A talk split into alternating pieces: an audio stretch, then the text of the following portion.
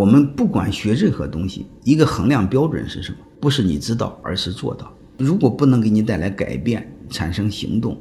都不叫学习都不叫明白。你比如我们以前那个应试教育体系下学的所有的知识即便是考试成绩再好现在都忘得差不多了。忘掉之后剩下的是什么？剩下的是对生命的摧残带来的麻木所以那不叫真正的学习那叫机器那个毫无意义。